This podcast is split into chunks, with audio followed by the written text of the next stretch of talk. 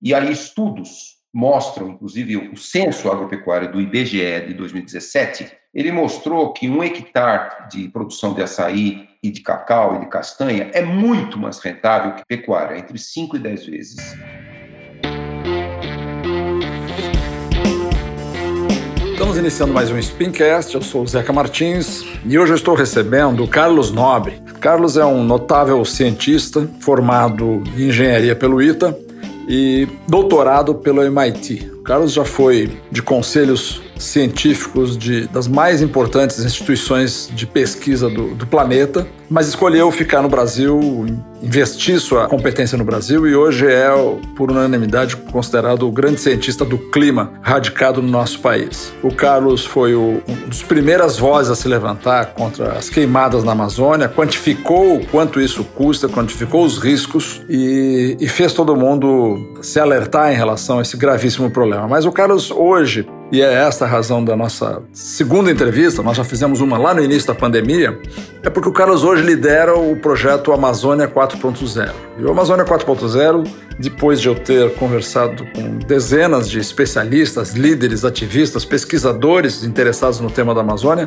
eu diria que o Amazônia 4.0 hoje ele é, ele é, mais do que um projeto, ele é um, ele é um framework, ele é uma, uma plataforma, um conjunto de, de conceitos unificadores que propõem premissas de abordagem para diferentes atores. Desde os atores interessados em, em, fazer mais pesquisa, em se aprofundar na metagenômica, por exemplo, os pesquisadores que estão trabalhando com a, com a, antropologia e etnografia de campo, com a arqueologia, mas, sobretudo, o, o Amazônia 4.0, que não é só 4.0, porque ele também contém muitos elementos da economia 3.0, ele, ele é um, um manifesto, uma, uma sinalização para investidores. Então tem muita coisa em torno da sensibilidade do tema da Amazônia que vai atrair uh, investidores, vai atrair empreendedores, alguns pelas razões que talvez não sejam as mais nobres, mas a maioria buscando se amparar nas boas práticas e na, na, nas boas intervenções que já acontecem. Ninguém vai chegar na Amazônia colocando uh, as suas premissas e impondo de cima para baixo.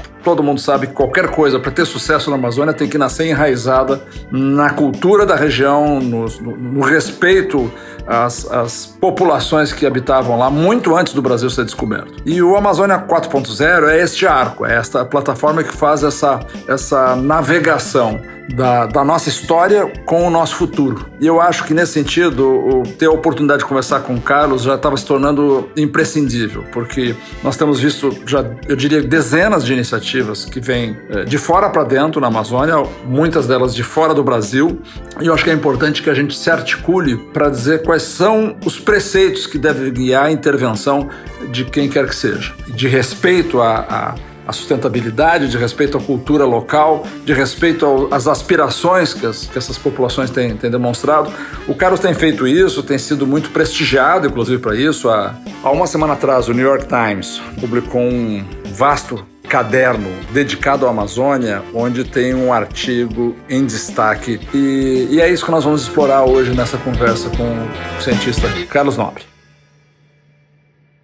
E a minha primeira pergunta ao Carlos é: se nós estamos falando do futuro da Amazônia, estamos falando da história dele com a Amazônia, para quem não sabe, é importante que, que, que, a gente identifique quando começou a relação do Carlos com a Amazônia. E não foi deste ano, nem foi do ano passado. A história do, do Carlos com a Amazônia, das pesquisas do Carlos na Amazônia, tem décadas. E ele vai nos apresentar isso a partir de agora. Olha, se eu puder lhe contar desde quando eu tenho essa perspectiva, é, há muito tempo, 45 anos, porque eu me formei engenheiro e gostava muito, queria trabalhar na Amazônia, buscando emprego na Amazônia, até que alguns meses depois de formado eu consegui um emprego no Instituto Nacional de Pesquisas da Amazônia, isso, no segundo semestre de 1975. Aí o Instituto, o INPA, que foi criado em 1953 até para estabelecer uma certa soberania, o governo brasileiro, principalmente os militares, tinham muito medo de uma ambição internacional, então foi criado pelo governo o INPA, mas teve muito pouco apoio, muito pequeno. Aí depois, nos anos 70, cresceu. Em 1975, o diretor era um, um famoso geneticista paulista, Dr. Varvik Kerr, da Universidade de São Paulo, que foi exercer esse papel e ele revolucionou o INPA, contratou mais de 60 pesquisadores, doutores, a maioria de fora do Brasil, e me contratou. E para trabalhar como engenheiro lá, ajudar os laboratórios. E, e aí eu, eu nunca vou me esquecer, quando eu cheguei no INPA, ele fez uma visita em todo o INPA comigo, e ele foi parando nos laboratórios e falavam: olha, esse é o laboratório de doenças tropicais, esse é o laboratório de meio ambiente, esse é o laboratório de produtos da floresta, esse aqui é o laboratório de, de madeira. E o laboratório de madeira tinha acabado de ser inaugurado com recursos japoneses, uma doação do Japão, e eles tinham preparado um laboratório de processamento da madeira, madeiras amazônicas. O Dr. Kerr falou assim: olha, um dos grandes potenciais econômicos da Amazônia é industrializar madeira. Tem milhares de espécies de madeira aqui. Nós vamos aqui criar indústrias de madeira e tal. Deu vários exemplos do mundo. E aquilo me impressionou muito. Aquilo na minha cabeça, puxa, o maior potencial. Portanto, essa é uma ideia muito antiga.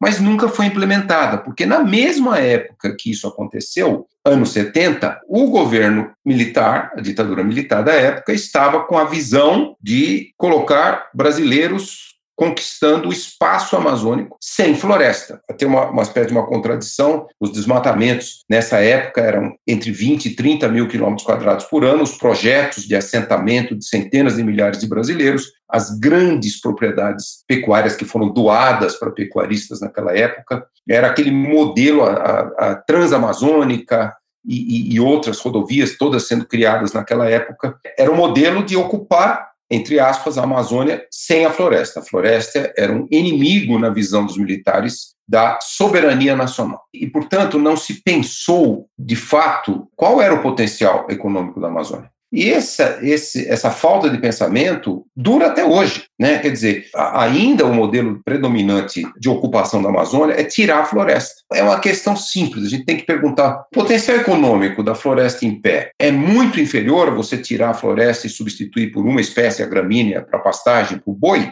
Há inúmeros estudos, que já são estudos de décadas, mostrando que não que o potencial da biodiversidade é muito maior. O potencial de sistemas agroflorestais, por exemplo, que restauram áreas desmatadas, é muito maior.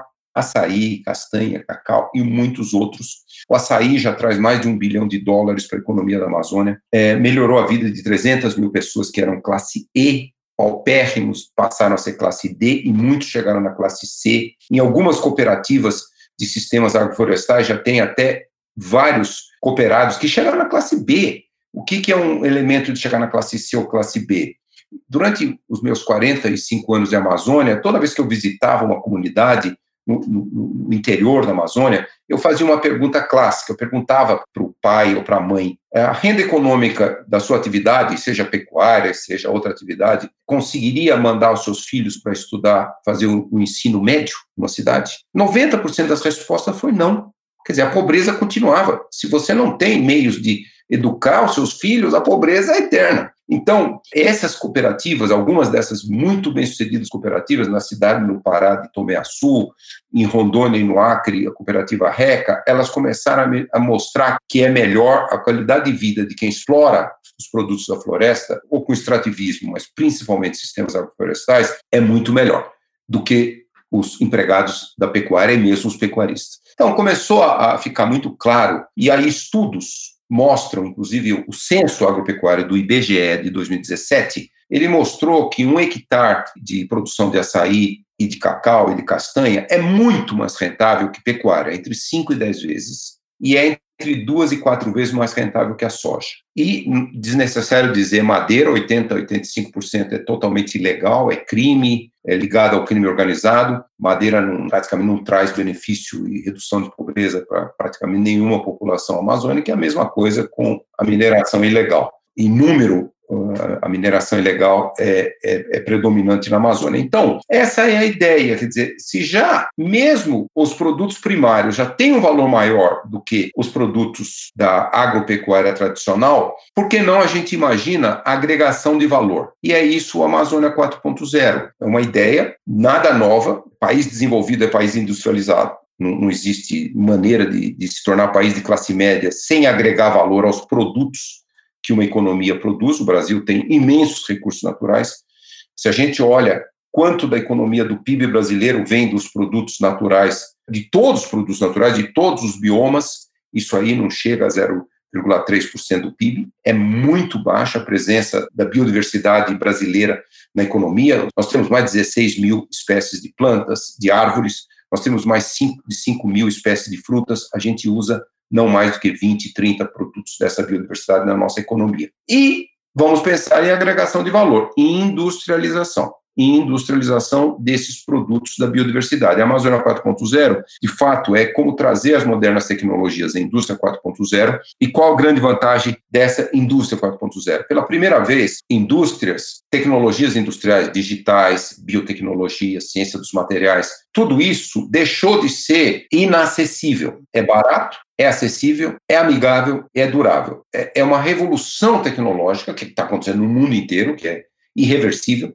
como trazer essa revolução para democratizar o acesso das populações amazônicas à industrialização. Então, a Amazônia 4.0 quer mostrar que é possível industrializar os produtos da Amazônia na própria Amazônia, gerar uma economia industrial, industrializada, bioindústrias, quer dizer, a gente chama uma bioeconomia de floresta em pé e de rios fluindo e rios saudáveis, porque nós não precisamos mas atender às necessidades energéticas do Brasil, fazendo grandes hidrelétricas, porque a energia solar, a energia eólica e outras formas de energia renováveis, elas atendem todas as necessidades do Brasil, portanto, nós podemos deixar os rios fluindo, voltar a, a ecologia funcionar bem em sistemas aquáticos, que têm um enorme potencial, por exemplo, peixes, e os produtos da floresta. Então, a Amazônia 4.0 é uma tentativa de mostrar que essa nova economia ela é muito mais poderosa, socialmente inclusiva, ela pode ficar e ela é muito mais vibrante e mantém a floresta em pé com todos os seus serviços ecossistêmicos, baixar a temperatura, a floresta mantém a temperatura um grau e meio a três graus mais baixo,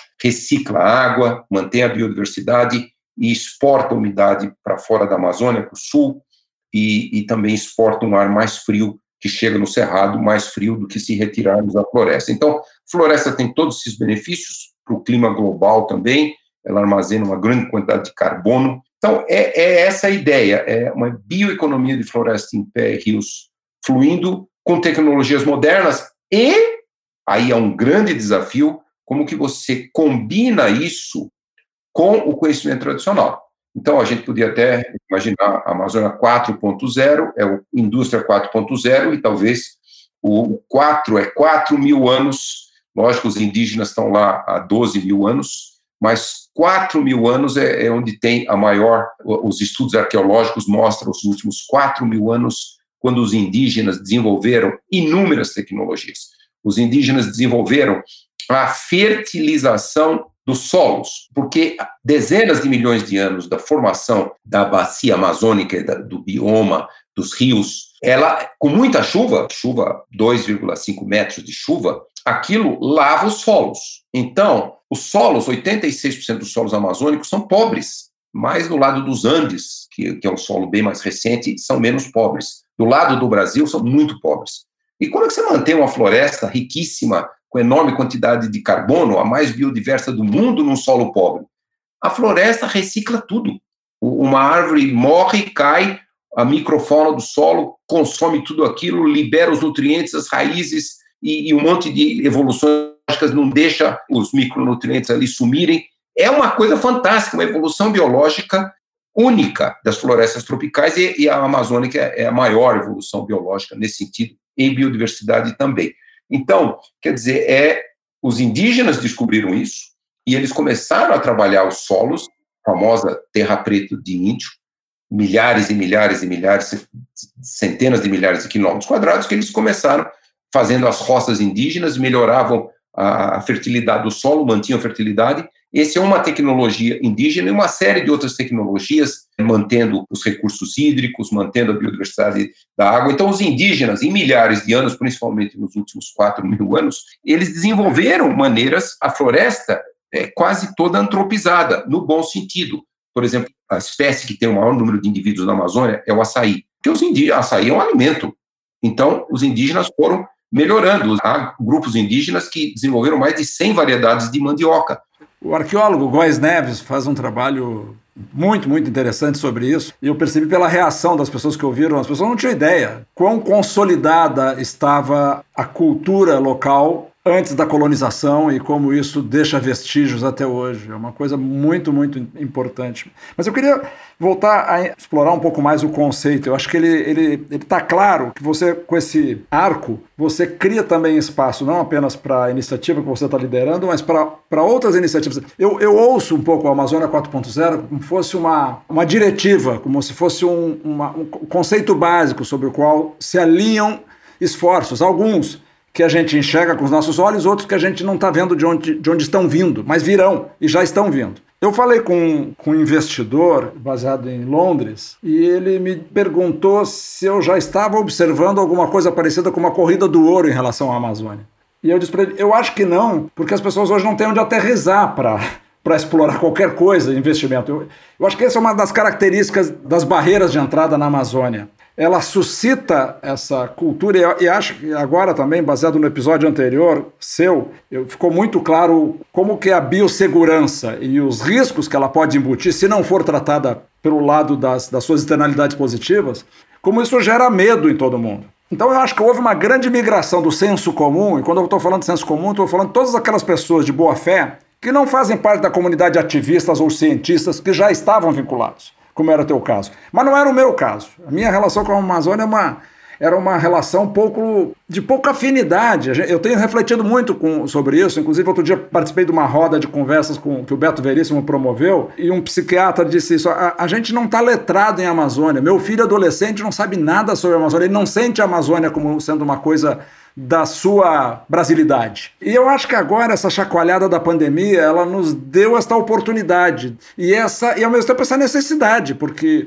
se a gente continuar com o quadro que você tem descrito na, nas suas manifestações públicas, com essa agricultura de baixo valor e super agressiva, nós vamos estar colocando uma roleta russa, não é só contra a nossa geração, é quase que vem por aí. Então eu acho que essa virada ela já está acontecendo. Não fosse por isso, a JBS não estaria fazendo documentos ambientalistas como se os irmãos batistas fossem agora os melhores seres respeitadores da natureza. Eles, estão fazendo isso porque o consumidor exige, o investidor institucional está mandando. É assim que é. Esse é o nome do jogo. Então, já virou. O, o tipping point do ponto de vista do interesse do investidor já virou. O ponto todo é que se essa corrida vai ser uma corrida atabalhoada, e sem lucidez, como sonha aconteceu, ou se a gente vai conseguir dar isso um sentido, tipo, dessa vez o Brasil engata num projeto de desenvolvimento que tem tudo a ver com a nossa cara. A gente já perdeu a, a, as oportunidades anteriores no software, na indústria de onde eu venho. A gente nunca teve chance no semicondutor. Na automobilística, nós nunca jogamos esse jogo. Nós sempre fomos uma mera e, e secundária economia produtora de commodities, representando aqui hoje 1,5, 1,6 do PIB mundial. 2,6% da população mundial. Quer dizer, nós não somos uma, uma diplomacia relevante no mundo. Se a gente não se fizer relevante pelo único ativo que a gente tem, que é um diferencial competitivo, que é que é a natureza, e dentro da natureza, os biomas da Amazônia e do, e do Pantanal, a gente acabou o jogo para nós. Então eu acho, Carlos, assim, que a vida, o destino nos, nos botou assim diante de nós, você como um maestro, sabe? E, e, o melhor papel, eu acho, desse maestro é ele ficar cada vez menos importante e os protagonistas dessa, dessa orquestra ganharem mais importância. Então, assim, ó, eu falando com esse investidor, investidor às vezes é um pouco, é, tem um certo voluntarismo, eu acho que não tem ainda um portfólio de, de oportunidade para o investidor sofisticado. Se ele for com o padrão de análise de oportunidade que ele usa na, na City em London ou na Sand Hill Road em, na Califórnia, ele não tem interlocução no Brasil ainda.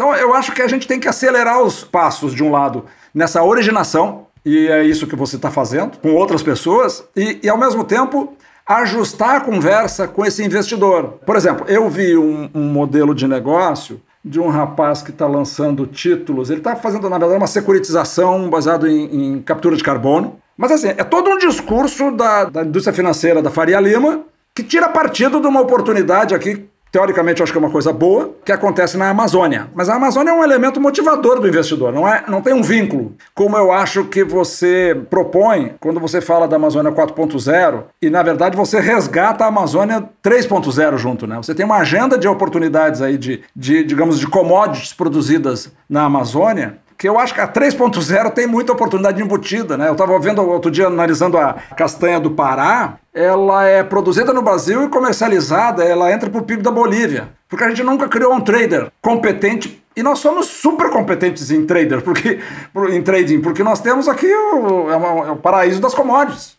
Se tem uma coisa que nós sabemos fazer, é trades de commodities. Mas na castanha do Pará, porque ela era muito marginal na nossa agenda, ela não, não entrou. Então eu acho que assim como tem no, o, o açaí, aparentemente acertamos a mão, tem um valor, uma massa crítica boa, mas o que eu noto ouvindo vocês falar é que tem uma agenda toda de produtos, digamos assim, primos irmãos do açaí, aspas, para o primo irmão, não, não biologicamente falando, como a andiroba, por exemplo, e outros tantos, que teriam um potencial uh, mercadológico. Agora, como é que você desenvolve o mercado para esses produtos? Porque investir na produção é relativamente simples. O, o, ponto é combinar se o mercado quer comprar aqueles produtos, o mercado está maduro para isso. Então eu vejo o teu 4.0 como uma agenda de coisas onde você tem saltos de produtividade, não disruptivos, não disruptivos, mas de ganho de produtividade na, na, na, na agenda 3.0. Mas isso já faz aproximar da 4.0. E na 4.0, eu, assim, ouvindo todo mundo que eu ouvi, eu tô, tô convencido de que tem esse potencial. E como eu também estou convencido de que esse potencial só vai virar negócio, e negócio consistente, quando eu falo consistente é alinhado com as premissas que você coloca, se tiver empreendedor consistente. Então eu acho que nós temos aqui um, um, uns gargalos assim bem nítidos, sabe? Eu acho que é gente, gente, gente. O nome desse gargalo não é o potencial da natureza, o nome desse gargalo é gente. É, minha provocação para ti, eu, eu, falei com várias pessoas assim da, do setor e aí eu estou trazendo um pouco uma experiência de investidor, né? Quer dizer, o, problema, o, dinheiro, o dinheiro é commodity nesse caso. Ele é uma commodity importante, mas ele é uma commodity. E é uma commodity que hoje está com muita avidez de se alocar na Amazônia. Por, seja por razões de, de, de relações públicas, seja por razões genuínas, seja por razões de que essas pessoas também têm alguma razão para viver, que não seja só acumular mais patrimônio.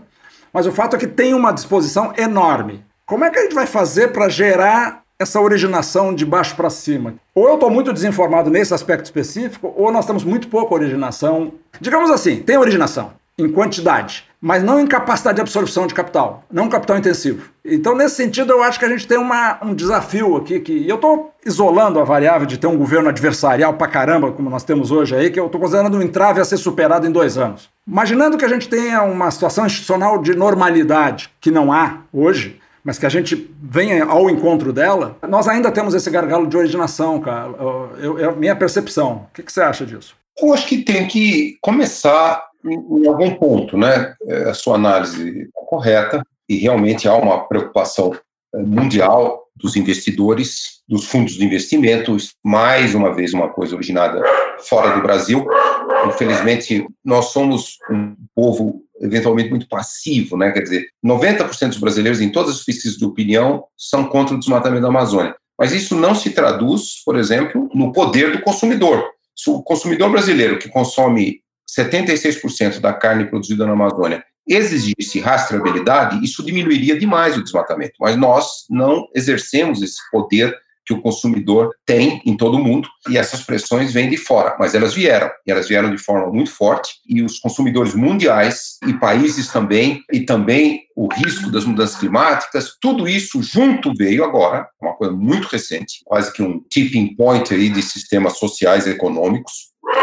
É uma realidade aproveita essa realidade e a utiliza para a implementação dessa nova bioeconomia de floresta em pé, rios fluindo na Amazônia. É, nós temos vários desafios. Um deles, que depende de fato de governo, de políticas públicas, é o desafio do crime. Esse é muito difícil. Esse fundos de investimento, investidores responsáveis, investidores que seguem o padrão ESG, é muito difícil combater. Então, Quase tudo que acontece na Amazônia hoje é ilegal. Os, os últimos anos mostram que acima de 90% dos desmatamentos são ilegais, é, acima de 40% é grilagem de terra pública, é roubo de terra. O presidente decretou que não devia ocorrer incêndio no Brasil inteirinho, nós estamos tendo um recorde de incêndios na Amazônia, no Pantanal. Quer dizer, existe uma cultura de ilegalidade e na Amazônia, e a gente viu também no Pantanal, agora chamou muita atenção, ela é muito ligada ao crime organizado. A Amazônia é praticamente ligada ao crime organizado.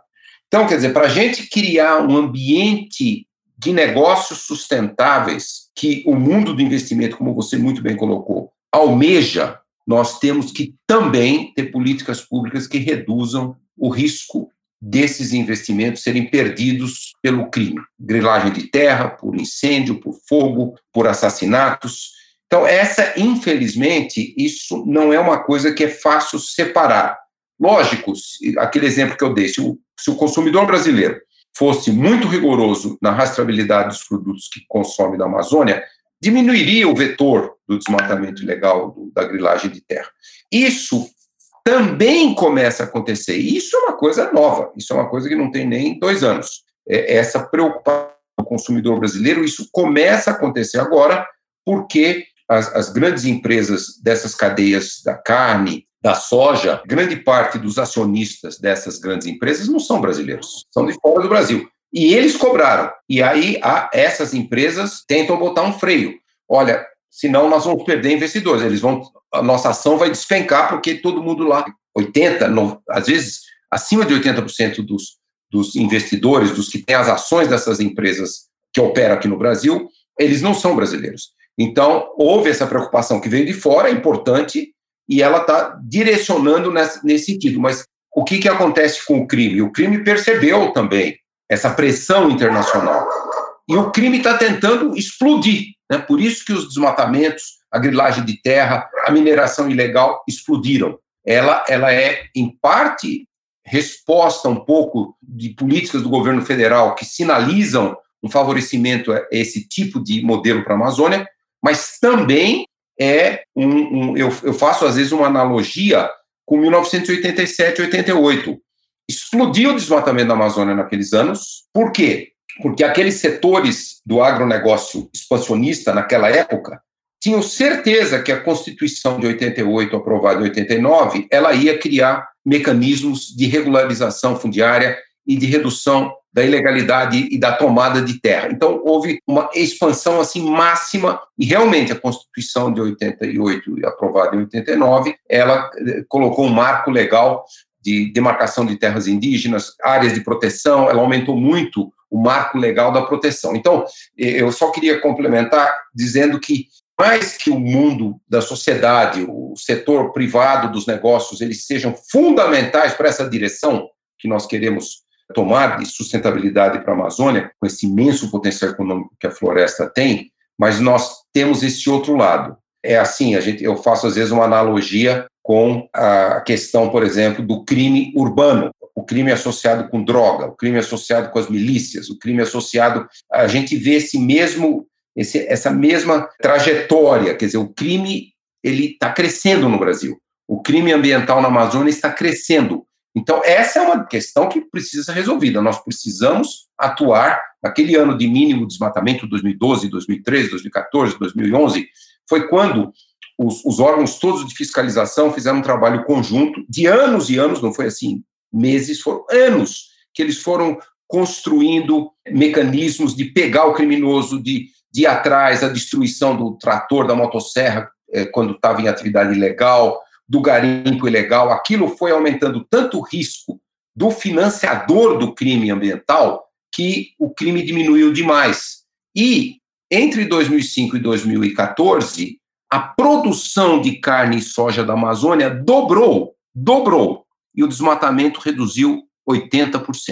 Quer dizer, desmatamento e produção agropecuária não tem nada uma coisa a ver com outra. É o crime que opera um modelo antiquado de posse de terra, de venda de terra ilegal, de venda de madeira ilegal. Então, eu só queria mencionar que, infelizmente, não dá para imaginar uma ação super sustentável na Amazônia, com todos os negócios agora se movendo naquela direção, se a gente não conseguir, através de fiscalização efetiva de todos os órgãos governamentais, eh, diminuir muito o crime na Amazônia. Entendi, eu estou vendo você falar, estou imaginando. Imagina você ter um grupo de 10 empresas de alto potencial que associem toda uma sofisticação. Você falou da associação do, do conhecimento nativo, né, que veio lá dos povos originários, com a, o estado da arte da ciência. Eu vi que você escreveu, inclusive, sobre isso no teu artigo, achei muito, muito interessante. Quer dizer, é, funciona como se a triagem toda do que, que a ciência vai aplicar, a metagenômica, pudesse ser feita com esse conhecimento do indígena ou do ribeirinho. E não foi só você, eu vi o Stephen Henning falando sobre isso outro dia, diz que o mapeamento das oportunidades de princípios ativos e moléculas desconhecidas pela ciência hoje está na cabeça dos povos ribeirinhos. E, então o cientista que subestimar isso é tolo. Esse cara que chegar de paraquedas lá para botar um laboratório de metagenômica porque ganhou uma, um financiamento, não, não é assim que funciona. No, no, caso da Amazônia. O, o Steven falou e eu, e eu vi você depois escrevendo sobre isso. Então é, é como se eu tivesse um uso de um determinado propriedade de uma planta da Amazônia para curar uma, uma doença mas é o uso empírico. E a ciência, então, chega junto para identificar qual é o princípio ativo que pode ser replicado e que pode ser reproduzido para aquilo. Esse tipo de oportunidade é um tá aberta, né? Essa biblioteca, ela ela tá por ser descoberta e explorada economicamente, inclusive, além do que ela do que ela já é hoje. Mas eu fico imaginando a gente descobrir oportunidades, né? Empreendedores, digamos assim, aventurando um pouco uh, na nossa fantasia. Se o Steven Renner resolve bancar uma, uma startup nesta área que ele é super competente, junto com os empreendedores locais da Amazônia, do estado da Amazônia, do Pará, do Acre, e aí nós vamos fazer um roadshow para levantar funding para esse negócio, porque é um negócio ambicioso, ele quer ser uma solução para uma doença em escala mundial. Como é que a gente vai explicar o quadro institucional onde esses caras querem montar essa empresa? Isso que você contou agora para nós. Quer dizer, tem uma tem uma exigência, portanto, da sociedade brasileira em relação a pôr ordem e civilidade no trato da Amazônia que, idealmente, para um investidor, ele quer, quer esquecer que existe governo e cuidar dos talentos e das capacidades que já estão disponíveis para serem exploradas e não foram. Mas nesse caso nós temos uma barreira adicional. Nós temos um quadro institucional que é ou ele é fossilizado na cabeça de um, de um militar da década de 70, imaginando na autonomia tecnológica brasileira, que vê tudo como, como ameaça, ou ele é corrompido mesmo que é o pior sintoma do que a gente, que a gente vê hoje. Mas eu acho que a gente vai ter que ver as duas coisas ao mesmo tempo. Nós não vamos poder esperar que se, se ponha esta transparência da gestão institucional para se gerar oportunidades. E, e, óbvio que essas oportunidades vão, se, vão ter que se blindar o máximo possível, porque nenhum investidor vai botar dinheiro numa aventura sujeito a estar tá comprando uma terra cujo título tem 10 proprietários e assim por diante, né, sucessivamente. Esse é um, esse é um risco. Esse é um risco inerente à, à Amazônia, esse caos aí também de titulação e grilagem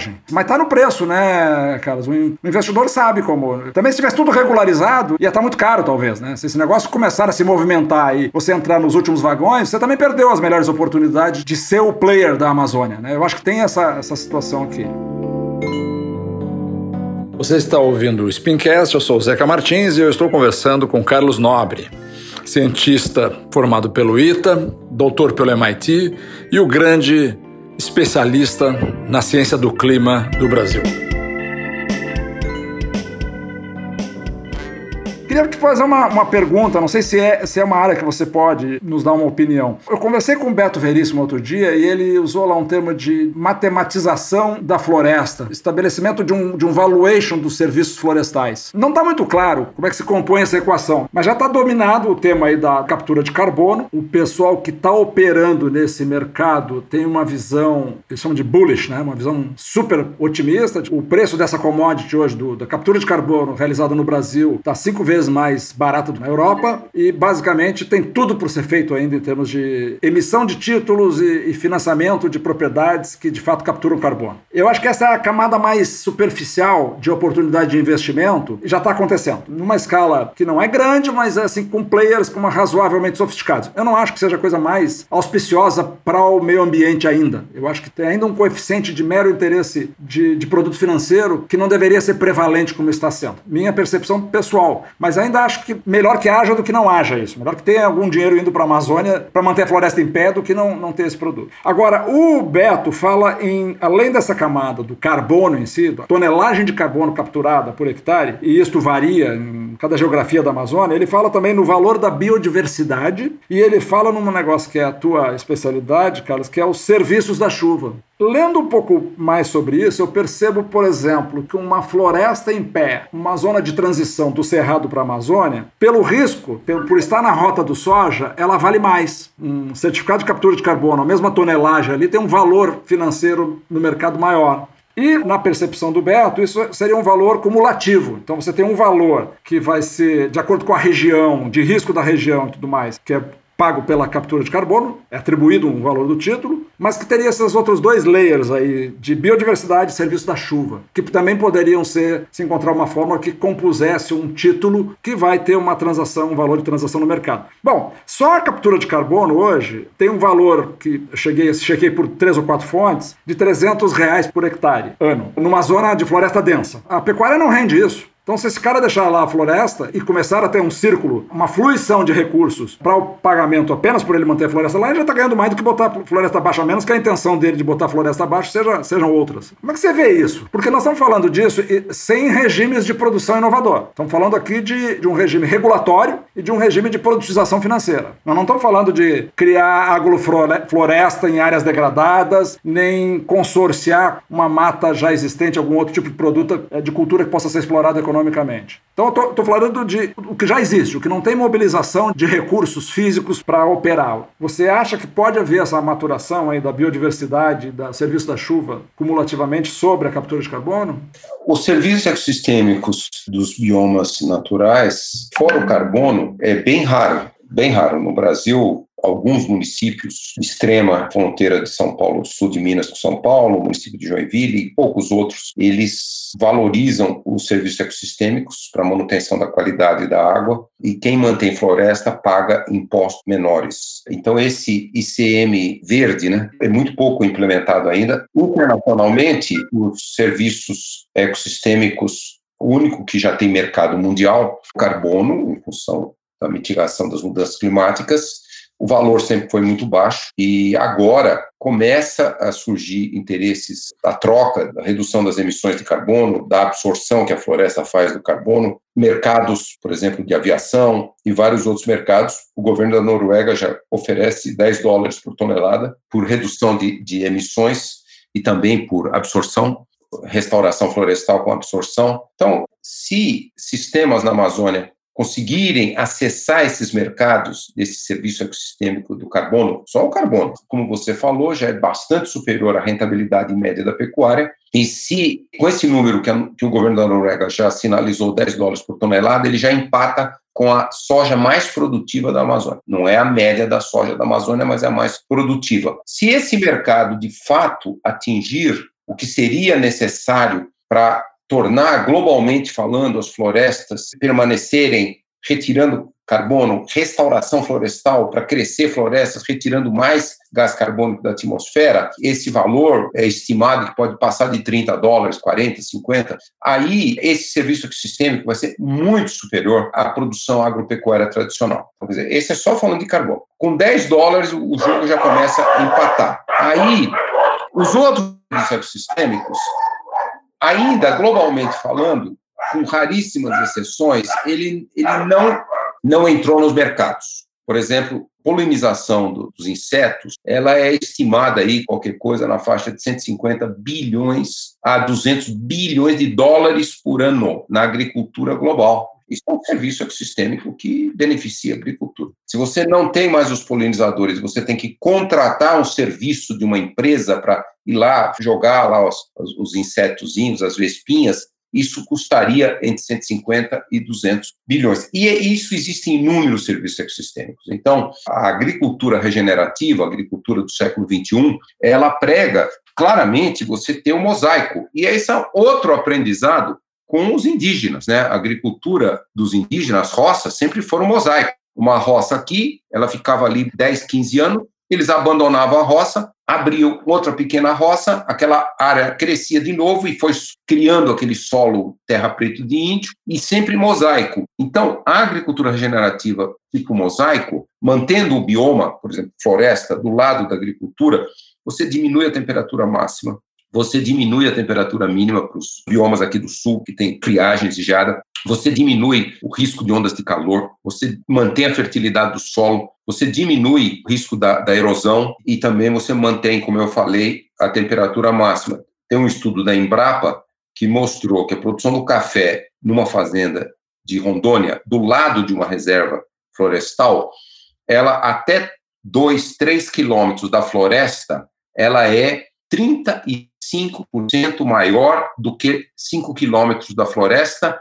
Esses 35% são mais polinizadores, e menos temperatura máxima. Esses são dados numéricos, estudos quantitativos. Então, quer dizer, a agricultura regenerativa do século XXI, ela usa todos esses serviços ecossistêmicos e ela é muito mais produtiva.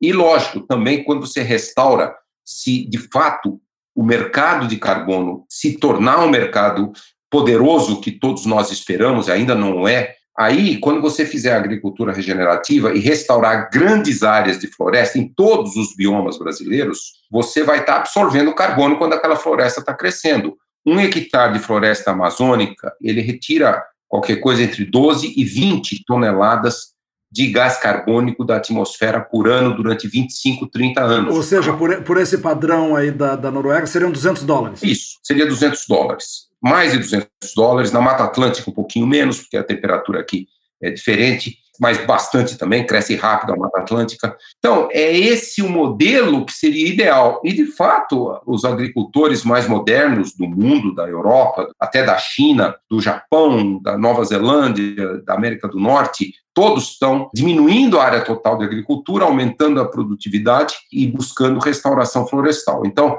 esse sim, esse é um modelo que pode ser pensado para a Amazônia aumenta muito a produtividade e agricultura moderna, mesmo pecuária moderna, você tem, por exemplo, até quatro, cinco cabeças de gado por hectare, você faz um, um manejo da pastagem que você injeta carbono no solo, matéria orgânica vai acrescentando a cada ano no solo, os solos de uma pastagem bem manejada, ela, ela aumenta o carbono, retira gás carbônico da atmosfera, e você tem do lado a restauração florestal. Esse é um modelo muito mais produtivo e lucrativo. Então, é preciso uma política nacional, plano ABC, plano agricultura de baixo carbono, que dava juros negativos para a pessoa pegar o empréstimo e mudar para um sistema produtivo, por exemplo, pecuária, floresta e lavoura, sistemas integrados. Ele tem 10 anos e só 7% da área de pecuária do Brasil mudou para esse sistema.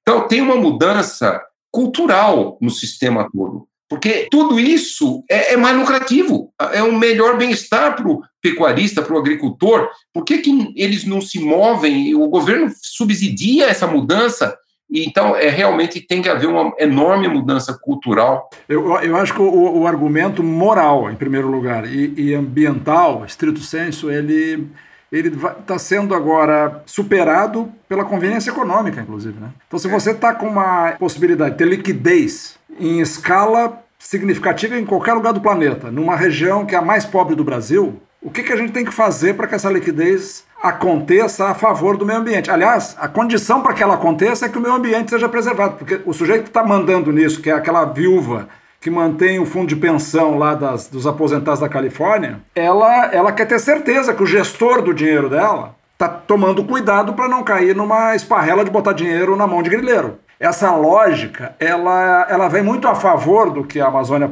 4.0 e o que tem em torno está propondo. E eu acho que todos nós hoje temos que nos compenetrar em ajudar a criar essas externalidades onde esse recurso digamos, saudável, possa aderir. Porque se ele não tiver onde aderir, ele não, não vai ser com um agente governamental a porta de entrada. Não, definitivamente esse é um perfil de investidor que vê governos como um, um mal necessário. Tem que ter. Sem governo é pior. Mas não pode ser quem, quem chancele, quem, quem é o, o hosting dessa, dessa iniciativa.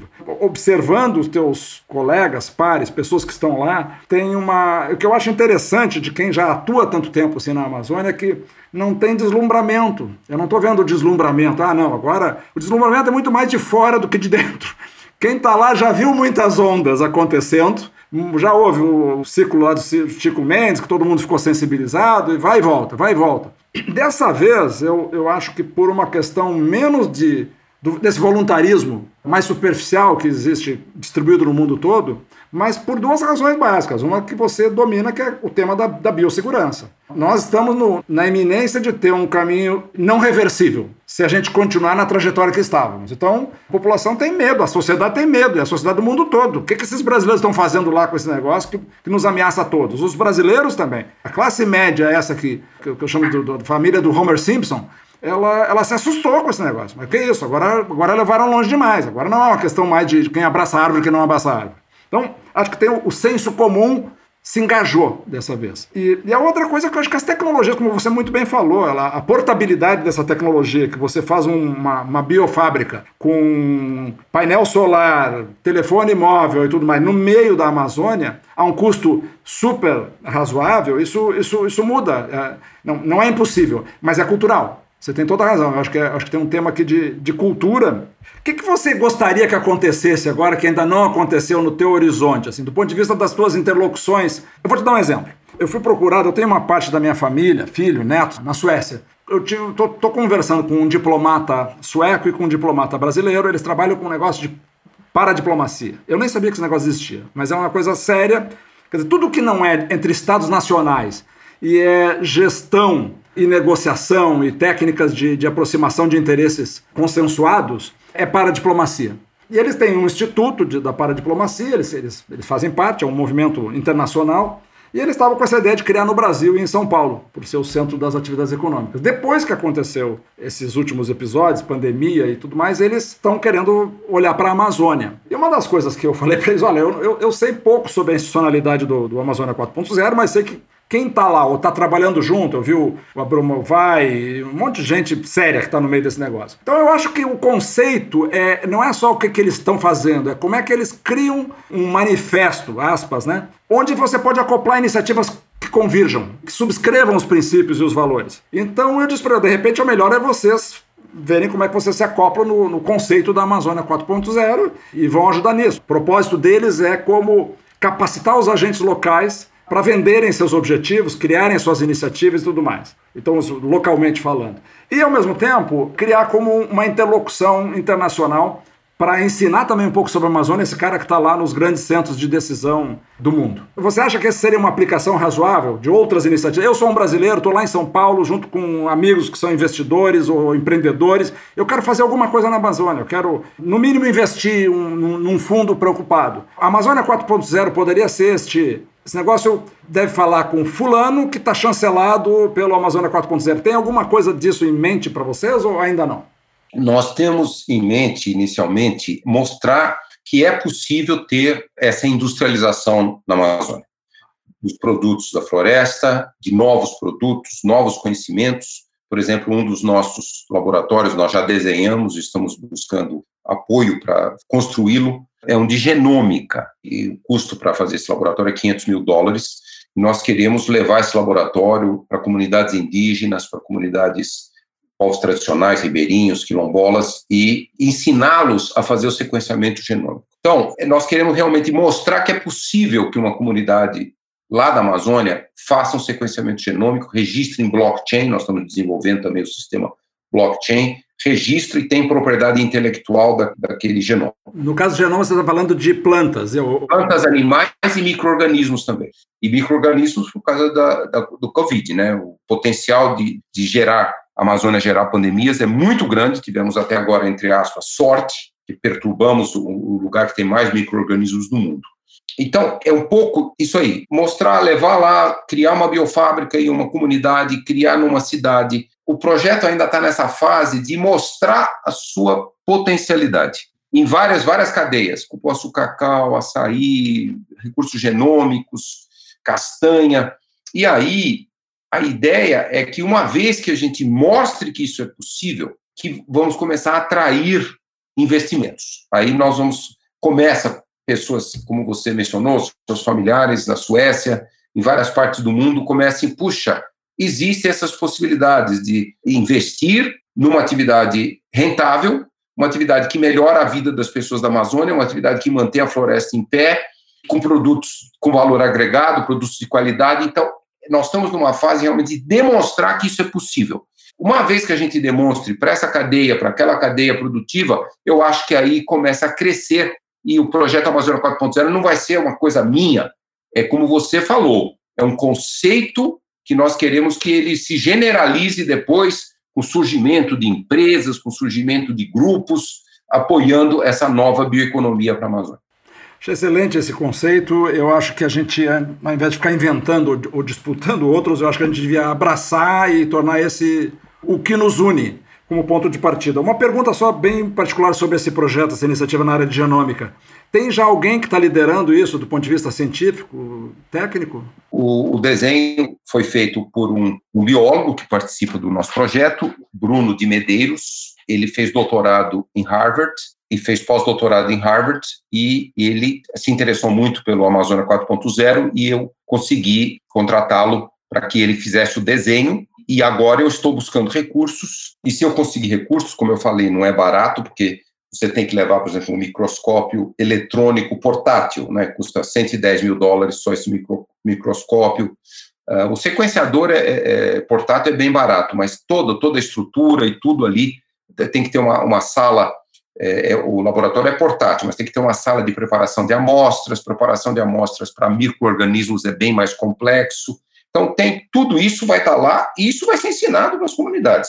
Então, ele vai implementar. A hora que nós conseguimos financiamento, nós vamos fazer uma parceria com o Instituto Nacional de Pesquisa da Amazônia, o INPA, de Manaus, e aí o laboratório vai ser construído ali, testado ali, junto com vários colegas pesquisadores de renome ali do INPA, e depois que estiver pronto, aí ele vai, por exemplo, a comunidade indígena Achaninca, no Acre, está muito interessado em hospedar esse laboratório, capacitar vários indígenas. Se você entrar na página do Amazônia 4.0, que é uma página www.amazonia4.0, tudo escrito, não tem número, .org.br, tem lá a descrição, a descrição do que é esse laboratório. Depois de construir o laboratório, nós vamos disponibilizar publicamente o desenho.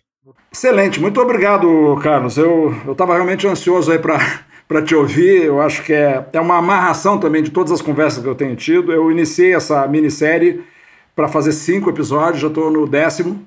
E eu não pretendo parar, porque eu acho que esse tema é o tema da vez, entendeu? Eu acho que o Brasil, tudo que é relevante para o Brasil hoje passa por dentro do tema da Amazônia. Tema político, tema do, da sustentabilidade, obviamente, e, sobretudo, a oportunidade que a gente tem de dar atacada que nunca acertamos, né? E eu não sou eu quem está dizendo, quem está dizendo isso, de certa forma, é o, é, o, é o Jorge Caldeira, nesse livro recente aí do Paraíso Restaurável, onde ele sai da linha que ele sempre pesquisou e, e, e, passa a falar a sustentabilidade. O Brasil ou vai com a sustentabilidade ou não vai. É, é isso mesmo. Então tá bom. Muito, muito prazer e até a próxima.